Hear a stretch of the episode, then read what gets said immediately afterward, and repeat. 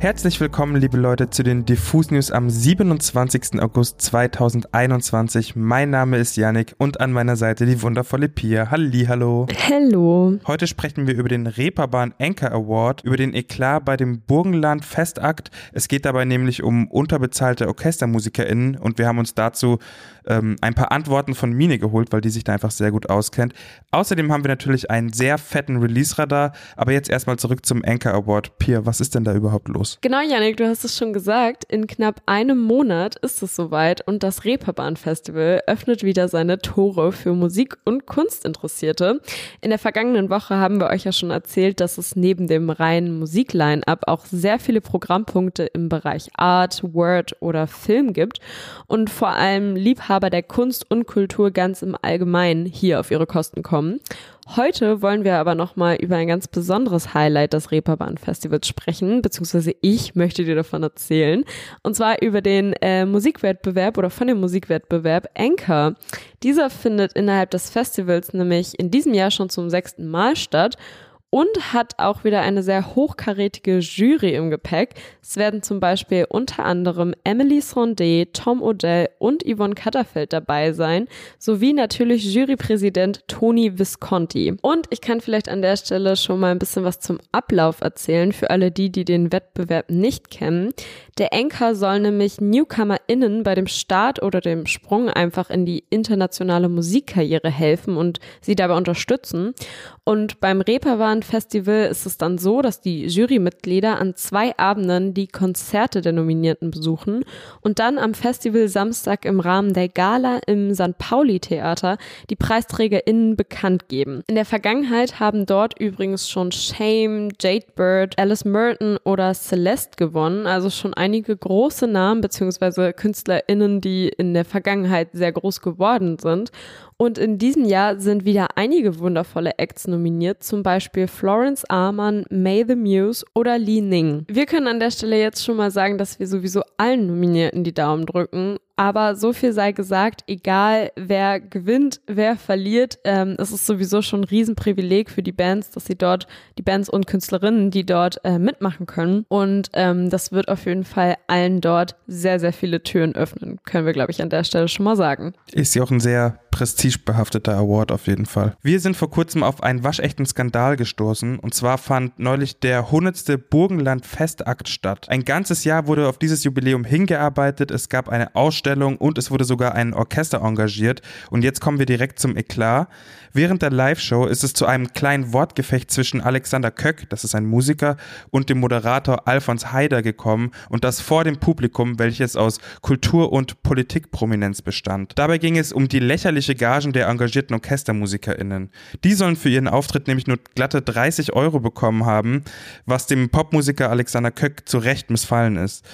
Die Rechtfertigung des Moderators Haider, die noch mehr Öl in das Feuer gebracht hat, äh, war folgende, und ich zitiere, das sind jetzt bitte keine Profimusiker. Wir kennen uns natürlich nicht so gut mit der Vergütung und mit den Strukturen in einem Orchester aus, deswegen haben wir einfach mal ein paar Fragen an Mine gestellt, die er selber auch schon mehrere Orchesterkonzerte auf die Beine gestellt hat und uns da nochmal einen ganz anderen Einblick irgendwie hat geben können. Uns hat zum Beispiel interessiert, wie OrchestermusikerInnen im Normalfall vergütet werden. Also als allererstes liebe Grüße und Dankeschön an Emily Härte Jill, mit der ich schon öfter zusammengearbeitet habe. Sie ist Cellistin und ähm, spielt in verschiedenen Orchestern und auch als freischaffende Cellistin arbeitet sie und von ihr habe ich die meisten Informationen bekommen. Die Vergütung von OrchestermusikerInnen ist komplett unterschiedlich. Da gibt es total verschiedene Varianten. Viele sind bei Orchestern angestellt. Ähm, da gibt es dann befristete Verträge, aber auch unbefristete Verträge. Die meisten sind aber befristet. Und dann bekommt man eben äh, wie in jedem anderen Job ein festes Gehalt, äh, was auch äh, variiert. Ähm, so im Schnitt ähm, habe ich, wenn ich das richtig verstanden habe, bekommen die so ungefähr um die 2000 Euro netto raus und die Sozialabgaben werden dann auch übernommen. Und diese Verträge beinhalten dann, dass man ähm, gewisse Dienste leistet, so nennt man das. Ähm, die Emmy hat mir gesagt, dass äh, sie 30 Dienste im Monat äh, hat, die sie quasi abarbeiten kann, darf, muss.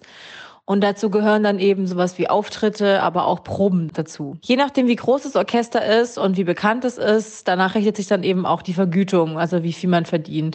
Da gibt es wohl viel verschiedene Abstufungen und je größer das Orchester, je höher ist dann auch der monatliche Verdienst. Dann gibt es noch die Möglichkeit eines Honorarvertrags. Da sind Sozialabgaben nicht mit drin.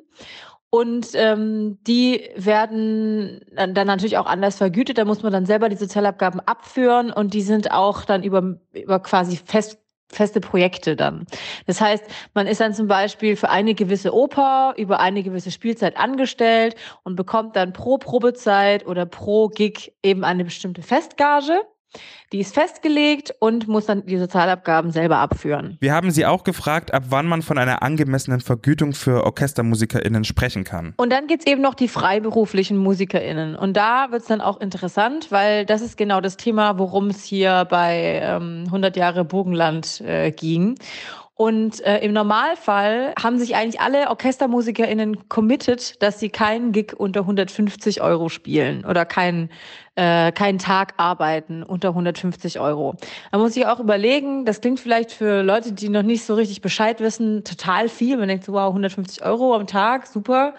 Aber das ist ja ähm, erstmal brutto und dann muss man davon auch noch Sozialabgaben äh, zahlen und so weiter. Also so viel bleibt da eigentlich nicht übrig und es sollte die absolute Untergrenze sein. Im Normalfall variiert aber so ein Tagessatz zwischen 150 Euro und der kann aber auch bis 800 oder 1000 Euro hochgehen.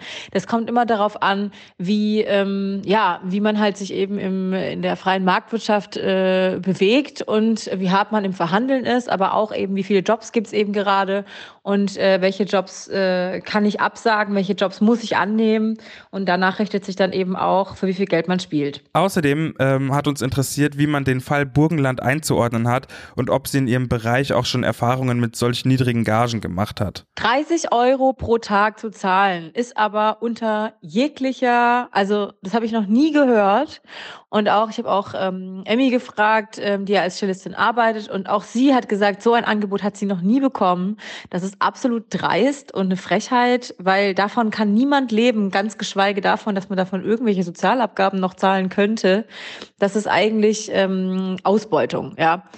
Anders kann man es leider nicht so beschreiben. Es spielt hier in meinen Augen auch überhaupt gar keine Rolle, ob diese MusikerInnen die Ausbildung im Orchester oder in der Musikhochschule bereits abgeschlossen haben oder nicht. Fakt ist, sie haben eine Leistung in Kauf genommen und am Ende ist es so, wenn du zu einem Bäcker gehst und der Bäcker backt gutes Brot und es ist ausreichend für das, was man eben gerne haben will, dann kann man auch nicht verlangen, dass man dieses Brötchen dann für einen Cent bekommt, nur weil der Bäcker noch nicht seine Ausbildung fertig gemacht hat. So kann man das vielleicht äh, vergleichen erreichen, weil die MusikerInnen, die da gespielt haben, haben wir auf einem sehr, sehr hohen Niveau abgeliefert und auch eben so gut, dass sich die Veranstalter entschieden haben, diese zu buchen.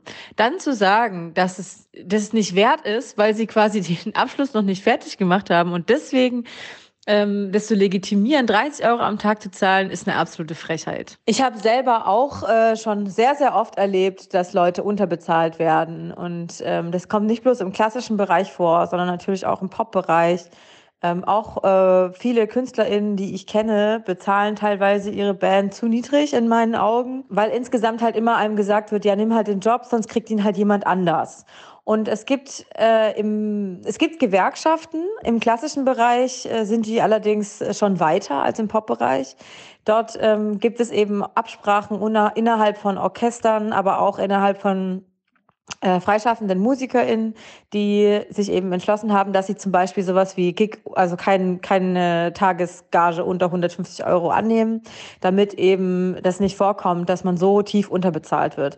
Im Popmusikbereich ist es allerdings noch nicht angekommen. Also es gibt unzählige Musiker und Musikerinnen, die ich kenne, die während dem Studium oder auch kurz nach dem Studium gerne mal für ein Fuffi den ganzen Abend in irgendeiner Bar gespielt haben oder für ein Abendessen plus ein Fuffi. Das äh, ist sehr, sehr auch vorgekommen und ist eigentlich auch nicht tragbar und sollte man auf keinen Fall spielen. Aber da diese Gewerkschaften einfach noch nicht so verbreitet sind unter, unter KünstlerInnen, ähm, ist das, äh, ja, ist das super, super schwierig durchzusetzen, weil es findet sich immer irgendjemand, der sagt, yo, bevor ich gar keinen Gig habe, spiele ich halt den Abend für einen Fuffi. Dem ist eigentlich nichts mehr hinzuzufügen. Ich habe noch ein bisschen recherchieren können, dass besagte Gewerkschaft nach dem Vorfall beim Burgenland Festakt vehemente Forderungen öffentlich gemacht haben, aber bisher ohne Ergebnis. Wir behalten die Sache auf jeden Fall mal im Auge und hoffen auf jeden Fall, dass zukünftig keine 30 Euro mehr an irgendwelche OrchestermusikerInnen oder generell in irgendwelche MusikerInnen ausgezahlt werden, weil das ist, wie gesagt, wie Mine schon gesagt hat, unter aller Sau. Genau, lass uns jetzt aber dann zum Release-Radar kommen. Genau, der ist heute nämlich wieder prall gefüllt. Alle Songs findet ihr natürlich in unserer Playlist Beste neue Musik, unter anderem auch die Single von Sigrid. Die norwegische Popsängerin hat nämlich heute ihre neue Single Burning Bridges veröffentlicht. Der Song folgt auf Mirror, die Single, die schon im Mai dieses Jahres veröffentlicht wurde und ist anscheinend der letzte Vorgeschmack auf ihr kommendes, noch nicht angekündigtes zweites Album. Letzte Woche teilte die Musikerin schon das offizielle Coverbild ihrer neuen Single zusammen mit einem Ausschnitt des Songs und verriet, dass Burning Bridges eine Mischung aus Rock und Scandinavian Pop ist. Kleiner Fun Fact, Sigrid hat in dem Statement auch erzählt, dass sie mittlerweile herausgefunden hat, ähm, wozu sich die Single oder der Song eigentlich so am besten eignet und äh, ist zu dem Schluss gekommen, dass der Song perfekt für das Laufen im Wald ist oder für den Weg zu einem Meeting, bei dem man sehr nervös ist, weil der Song so kraftvoll und stark ist, fand ich irgendwie eine witzige Anmerkung von ihr. Diese Kraft, äh, die sie in dem Song auch verkörpert, zieht Sigrid übrigens aus einer der härtesten Sachen, die ihr je passiert sei, hat sie zumindest in einem Statement gesagt. Worum es sich dabei genau handelt, hat sie zwar nicht erklärt, aber der Song handelt von dem Punkt, an dem man quasi in einer Beziehung einfach sagen muss, weißt du was, lass uns das beenden und wo quasi der Moment gekommen ist, in dem man sich für eine Trennung entscheiden muss und vielleicht auch eine klare Trennung braucht. Glasklar sind aber auf jeden Fall auch die Pop-Momente in Sigrids neuer Single. Der Song ist einfach sehr mitreißend und wie gesagt schon auch sehr kraftvoll. Also wenn ihr heute eine gute Portion Pop braucht, dann hört euch die neue Single Burning Bridges von Sigrid an. Heute ist außerdem ein Feiertag. Kanye hat zwar sein Donda-Album immer noch nicht rausgebracht und mal wieder verschoben, jetzt mittlerweile auf Anfang September, aber das ist heute egal, weil Baby Keem und sein großer Cousin Kendrick Lamar zurück sind. Wenn ich mich recht entsinne, ist das der erste richtige Part von Kendrick in diesem Jahr. Der Song heißt passenderweise Family Ties und das Cover ist auch ziemlich geil, weil da sieht man so einen sehr jungen Kendrick, der ist vielleicht so 16, 17 Kindern und einen noch jüngeren Baby Keem, der so vielleicht so 5, 6, 7 ist, also da ist ja schon ein Altersunterschied da, in Anlehnung an das Good Kid mit City Album Cover, wo auch, also die sind da in so einem Family Gathering auf diesem Single Cover. Und bei Good Kid mit City sind die, ist, sieht man einen ganz jungen Kendrick, auch äh, mit Family und nur sein nur sein Gesicht ist nicht ähm, zensiert und genauso ist es in dem Single Cover auch, dass diese Gesichter von Baby Keem und Kendrick eben nicht zensiert sind und von dem anderen eben schon. Ähm, so viel erstmal dazu. Und ehrlich gesagt ist Family Ties genau das, was man sich als Fan von Keem und Kendrick erhofft hat. Ein einziges Geflexe.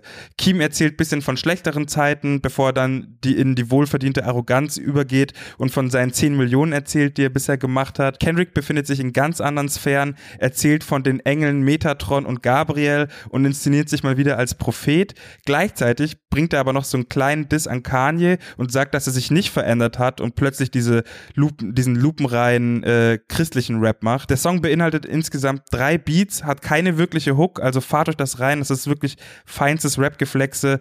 Äh, ist locker einer meiner Highlights dieses Jahr und ich habe den auch schon locker 20 Mal heute gehört und wir haben jetzt 12 Uhr. Nicht schlecht. Von einer etwas vorhersehbaren Kollaboration vielleicht, äh, so wegen der Family und so, zu einer etwas außergewöhnlicheren Kollaboration. Und zwar zu Bad Chief und Tokyo Hotel. Die haben sich nämlich jetzt auch zusammengetan für eine neue Single. Sorry Not Sorry heißt die gemeinsame Single, die heute erschienen ist und ist ein weiterer Appetithappen aus Bad Chiefs anstehendem Debütalbum Chief Loves You. In dem Song ähm, treffen so laute Gitarrenriffs und Rockanleihen auf soulige Keys und Vintage Drums, quasi eine Kombination aus Rap und Rock gepaart mit ganz viel lebt diesen Moment Vibes. Den Song hat Bad Chief schon Anfang des Jahres gemeinsam mit Hobbs im Studio gemacht und dort wusste er schon mehr oder weniger, dass dort ein Rock-Feature einfach noch fehlt, beziehungsweise unbedingt drauf muss. Mit der Zusammenarbeit mit Tokyo Hotel hat er sich jetzt dann einen absoluten Kindheitstraum erfüllt und, um es mit seinen Worten zu sagen, mit fucking Legenden zusammengearbeitet. Sorry Not Sorry entstand dann in einer gemeinsamen spontanen Live-Session hier in Berlin und wurde schließlich in einem regen Austausch zwischen Los Angeles und Gröbenzell fertiggestellt. Ich persönlich finde das Endergebnis auch definitiv super spannend, weil einfach die Kombination so unerwartet und frisch ist. Aber apropos gute Kombinationen, und Kollaboration. Das ist, glaube ich, die Folge der Kollaboration. Denn Tokyo Hotel haben nicht nur gemeinsame Sache mit Bad Chief gemacht, sondern quasi auch mit uns. Frontmann Bill Kaulitz hat nämlich für unsere neue Titelstory Drangsal im Provokateur Hotel hier in Berlin getroffen und sich mit ihm unter anderem über Exit Strategy unterhalten. So heißt nämlich das neue Drangsal-Album, das heute erschienen ist. Das ist übrigens das insgesamt dritte Studioalbum jetzt von Drangsal und wieder eine echte Weiterentwicklung im Vergleich zu Haresheim und Zoris. Ich persönlich finde es an vielen Stellen musikalisch sehr viel poppiger und schlageresker, könnte man auch sagen. Dafür bleibt sich Drangsal aber vor allem lyrisch treu und punktet wieder mit seiner absoluten Wortgewandtheit. Anspielstationen, die ich definitiv empfehlen kann, sind der Intro-Song Escape Fantasy und mein ganz persönlicher Favorit Rot. Ähm, hört euch das auf jeden Fall mal an. Genau, und die Titelstory, die wir gemeinsam mit Bill Kaulitz und Drangsal aufgenommen haben, erscheint übrigens schon heute. Nehmt euch also da was Leckeres zu trinken, einen Snack eurer Wahl und schaut euch das Gespräch von den beiden an. Denn das ist wirklich einfach sehr harmonisch und sehr offenherzig geworden. Also definitiv ähm, eine Sehempfehlung. Sehr ikonisch das Ganze, wenn du mich fragst. Apropos ikonisch, ähm, El Guni ist zurück mit neuer Musik. Nachdem er kürzlich mit Statements zur Causa Deutschrap MeToo-Wellen geschlagen hat und einiges an Stress und Online-Hate auf sich genommen hat, liefert er mit Inferno das, was sich seine Fans von ihm gewünscht haben. Endlich neuen Output. Inferno ist ein ziemlich weibiger Song, der mit so einer sanften Synthy-Melodie und El Gunis Autotune-Kopfstimme überzeugt. Irgendwie erinnert mich das auf eine merkwürdige Art und Weise an so sphärische 90s Sounds. Ich kann noch nicht genau sagen oder festmachen, warum, aber mich holt es auf jeden Fall richtig ab und es zeigt mal wieder, wie wandelbar El Guni ist. Ich freue mich auf jeden Fall auf sein neues Album, das wohl Go Green heißen soll und äh, bin gespannt, in welche Soundsphären er sich jetzt noch bewegen wird, weil ich finde, er ist ein unfassbar guter Rapper und mausert sich langsam aber sicher zu einem richtig, richtig stabilen, vielseitigen Musiker und da kann man einfach mal gespannt bleiben, weil El Guni einfach eine Sonderposition in meinem Herzen hat. Ich bin ganz ehrlich mit euch. Hört euch auf jeden Fall Inferno von El Guni an. Ich habe es eben schon gesagt, alle Songs, über die wir jetzt ja hier geredet haben, findet ihr in unserer Playlist Beste neue Musik. Und alle Alben und EPs, die heute oder in der vergangenen Woche einfach alle so erschienen sind, gibt's morgen in unserem Release-Radar. Und eine kleine Podcast-Empfehlung habe ich an der Stelle natürlich auch. Denn nachdem vor zwei Wochen das Sommerspezial von Mitverachtung kam, geht's am Sonntag wieder ganz offiziell mit der zweiten Hälfte der zweiten Staffel weiter. Ähm, da könnt ihr auf jeden Fall auch schon sehr gespannt sein.